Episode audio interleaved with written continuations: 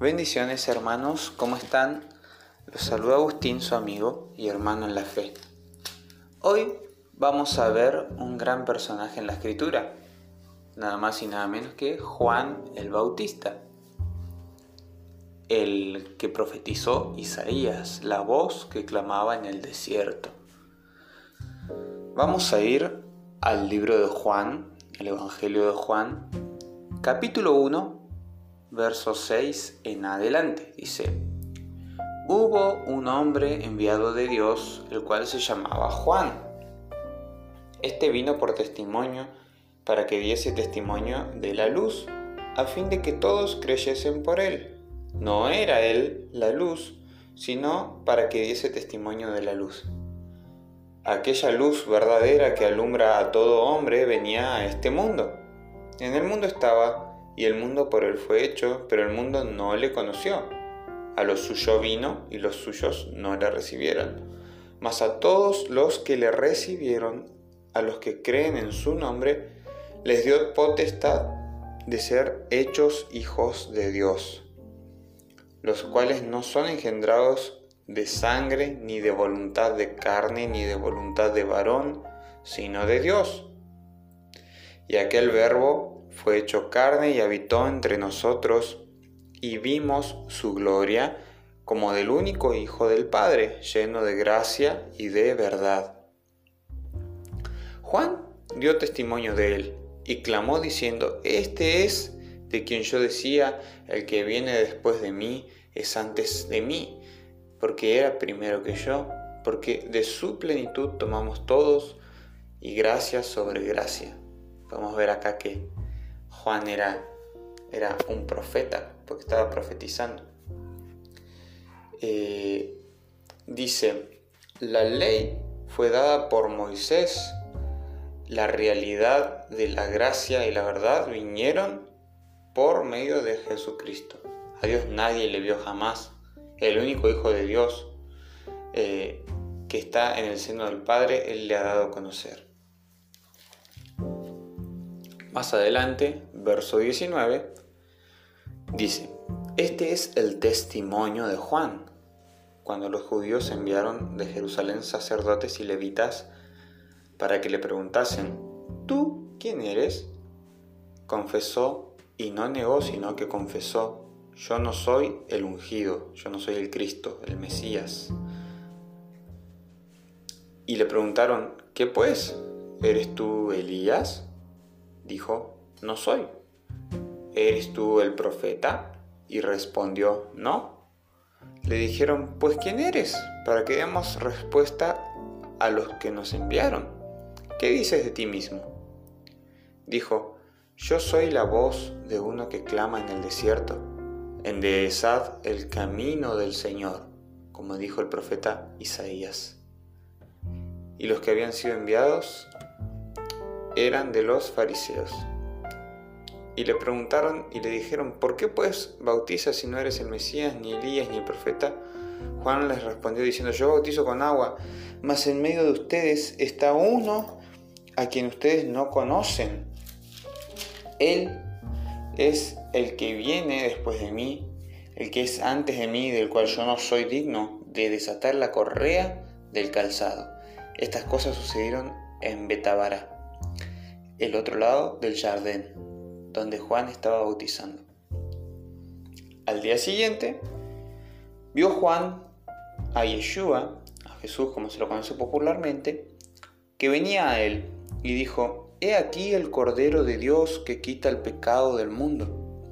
Este es aquel de quien yo dije, después de mí viene un varón el cual es antes de mí, porque era primero que yo, y yo no le conocía mas para que fuese manifestado a Israel, por esto vine yo bautizando con agua.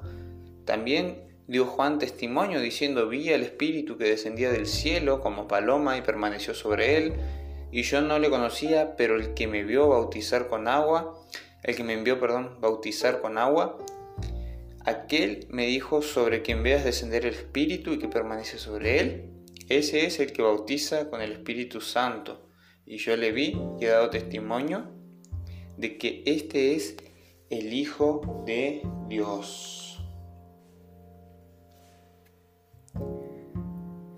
Vemos que Juan vivía y era movido con una sola motivación, preparar el camino del Señor.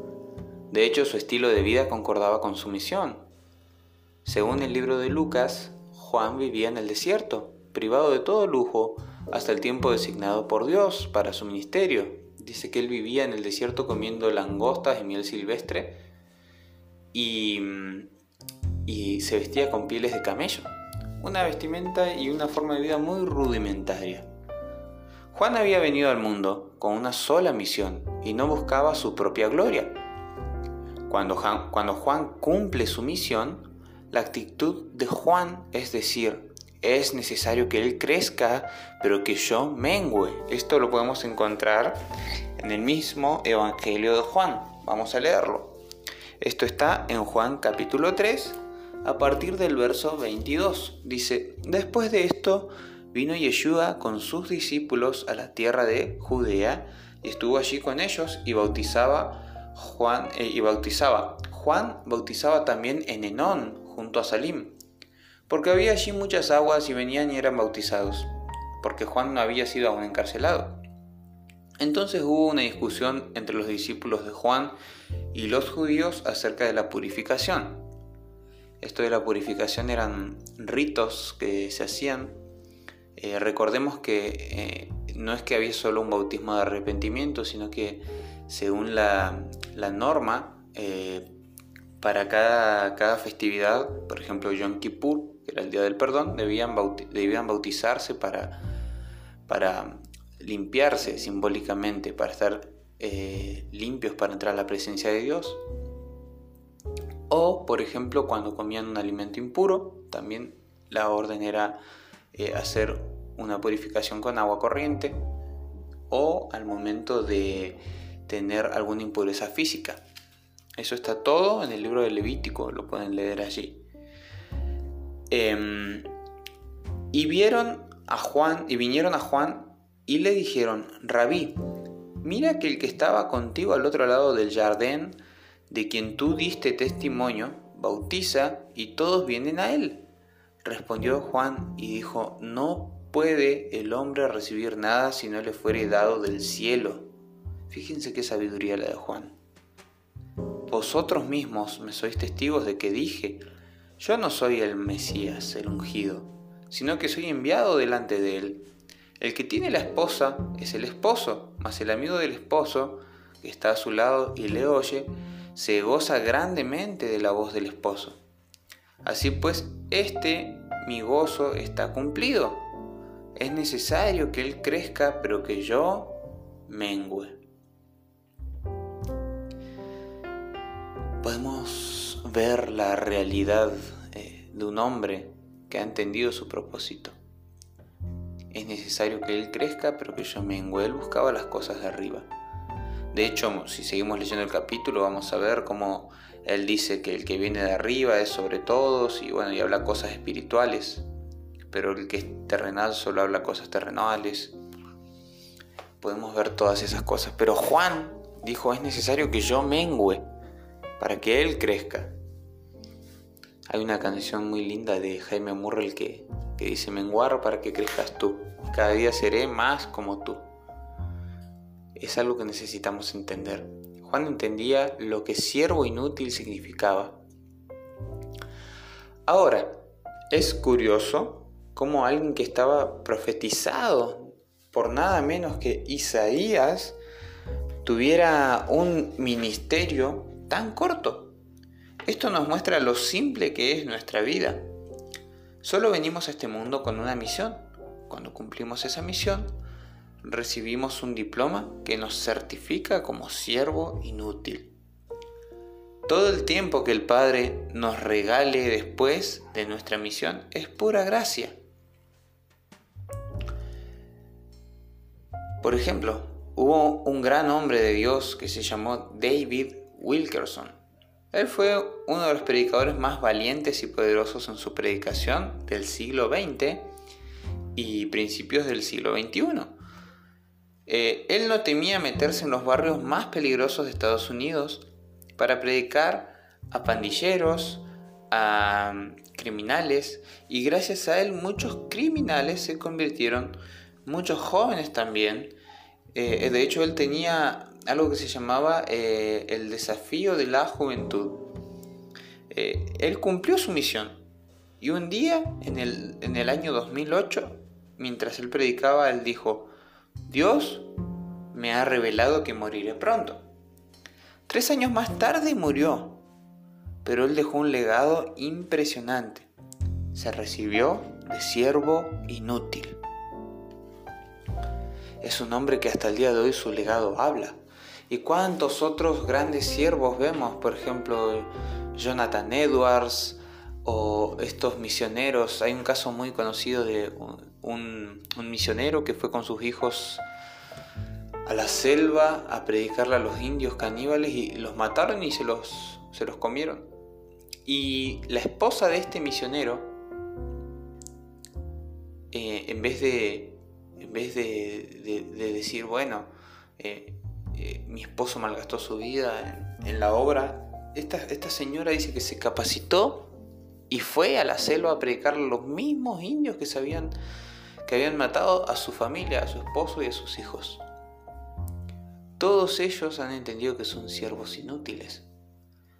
O tenemos, por ejemplo, casos de misioneros en Pakistán. Hace un par de años conocí una, una misionera que venía de Pakistán y nos contaba cómo, cómo es tan, tan eh, efímera la, realidad que viven allí porque no tienen por sentado el mañana ellos. Contaba de casos que gente de su misma congregación quizá lo ven una semana y a la próxima semana cuando se vuelven a reunir ya esa persona ya no está porque la ha matado algún musulmán. Eh, contaba cómo los hombres se tienen que bautizar escondidas en el río y las mujeres tienen que sí o sí ser bautizadas en una bañera, en el baño de alguna casa, escondidas también, porque si los llegan a encontrar los matan. O por ejemplo, eh, contaba y mostraba eh, un video en una conferencia que ella hizo, no recuerdo ahora el nombre de esta hermana, pero, pero sí fue muy impactante porque ella mostraba... video de una, señora que también ella había salido, eh, creo que a comprar, no sé qué había hecho, allá en Pakistán, y había quedado su esposo y todos sus hijos en la casa. Entraron los musulmanes, mataron a toda su familia, los acribillaron a balas. Quedó solo la esposa. Toda esta gente entendía y entiende lo que es ser un siervo inútil. Definitivamente eh, alguien que ha conocido el significado de esta vida no busca su propio bienestar. Eh, Juan también, él preparó el camino y tiempo después murió decapitado. Pablo, el apóstol Pablo, el gran apóstol de los gentiles, el enviado de los gentiles, él predicó, él cumplió con su propósito y él que dijo en una de sus cartas, se ha cumplido mi tiempo para ser entregado. Y murió pronto. Pedro, Pedro también. Él murió crucificado cabeza abajo. Tenemos el caso de Felipe, el caso de Jacobo, etc. Todos ellos se graduaron de siervo inútil. Juan en su prédica siempre enaltecía al que venía después de él. Podemos ver esto, eh, por ejemplo, cuando él dice, yo no soy el Mesías, yo no soy el ungido. Eh, yo no soy digno ni de desatarle la correa de su calzado. Yo debo menguar para que crezca Él. Siempre Él enaltecía al, al que venía después. Él entendía que la gloria no era para Él. Y esta es otra gran lección para nosotros, para que no busquemos nuestra propia gloria. Finalmente, en Mateo capítulo 11, el maestro, el maestro dice lo siguiente sobre Juan. Eh, recordemos que Juan estaba encarcelado Y dice en Mateo 11.2, dice, al oír Juan en la cárcel los hechos del Mesías, le envió dos de sus discípulos para preguntarle, ¿eres tú aquel que había de venir o esperaremos a otro? Es increíble cómo el, el que vino a preparar el camino tuvo un momento en que su fe se gastó y dudó. Dice que respondiendo el maestro les dijo, vayan y háganle saber a Juan las cosas que oyen y ven. Los ciegos ven, los cojos andan, los leprosos son limpiados, los sordos oyen y los muertos son resucitados. Y, a los pobres les es anunciado el Evangelio. Bienaventurado es el que no halle tropiezo en mí. Mientras ellos se iban, comenzó el maestro a decir de Juan a la gente, ¿qué salieron a ver al desierto? ¿Una caña sacudida por el viento? ¿O qué salieron a ver a un hombre cubierto de vestiduras delicadas? He aquí los que llevan vestiduras delicadas están en las casas de los reyes. ¿Pero qué salieron a ver? ¿A un profeta? Sí, os digo y más que profeta, porque este es de quien está escrito, he aquí yo envío mi mensajero delante de tu faz, el cual preparará, el cual preparará, perdón, tu camino delante de ti. De cierto les digo, entre los que nacen de mujer no se ha levantado otro mayor que Juan el Bautista. Pero el más pequeño en el reino de los cielos mayor es que él. Increíble, ¿no? Él no hizo nada más que ser un siervo y cumplir su propósito. Para finalizar vamos a ir al Evangelio de Lucas, capítulo 17, versículo 7 en adelante, que dice, ¿quién de ustedes, teniendo un siervo que ara o apacienta al ganado, al volver él del campo, luego le dice, pasa, siéntate a la mesa. ¿No le dice más bien, prepárame la, la, cena, ciñete y sírveme hasta que haya comido y bebido? Y después de esto, come y bebe tú. ¿Acaso da gracias al siervo porque hizo lo que se le había mandado? Pienso que no. Así también ustedes cuando hayáis hecho todo lo que se les ha ordenado, digan, Siervos inútiles somos, pues lo que debíamos hacer, hicimos. Esa es la gran lección que nos deja el maestro. Y por esto el maestro fue el gran maestro de todos los maestros, porque él vivió una vida de siervo inútil, porque cuando él tenía esa gran misión de pagar por los pecados de la humanidad, él dijo, Padre, si es posible, pasa de mí esta copa, pero no sea hecha mi voluntad. ¿Y qué le dijo el padre? Le dijo, no, vos tenés que ir igual. Él no dijo, él no dijo en ningún momento, padre, yo quiero primero estar cómodo, quiero mi bienestar. No, él dijo, hágase tu voluntad. Qué gran lección, ¿no?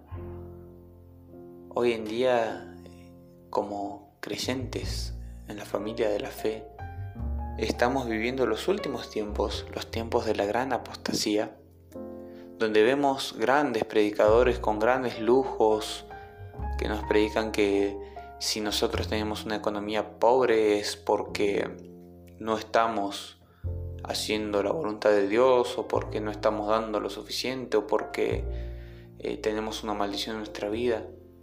El maestro mismo dijo, yo no tengo dónde recostar mi cabeza. Juan mismo vivía como un pordiosero.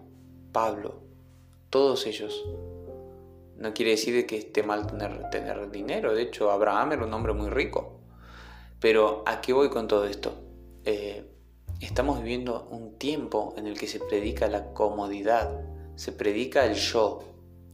Tenemos grandes, pero grandes ministerios eh, en, los que se, en los que se predica toda esta, esta pomposidad que no hace nada más que enfermar el cristianismo, enfermar la fe una vez dada a los santos y lo peor de todo es que la gente que va llegando nueva cree que el cristianismo es una vida de color de rosas, donde todo nos tiene que ir bien, donde debemos ser grandes millonarios, grandes empresarios, tener grandes lujos. Pero en realidad, cuando vamos a la escritura vemos a un pueblo caminando por un desierto, siendo provistos por el Padre con pan que caía del cielo. Vemos a un pueblo sediento que bebía agua de una roca. Vemos a hombres caminando por fe, viviendo por fe, siendo quizá perseguidos, siendo quizá cuestionados por sus creencias, pero nunca desalentados porque siempre vivían pensando en la patria celestial, pensando en el reino que se va a establecer algún día en esta tierra, pensando en el gran rey, pensando en ese futuro, pensando en que eso importa más que todo lo demás. Así que bueno, amados hermanos, esto ha sido la reflexión del día de hoy. Les deseo un hermoso, pero hermoso día y que la paz del Eterno sea con ustedes. Bendiciones.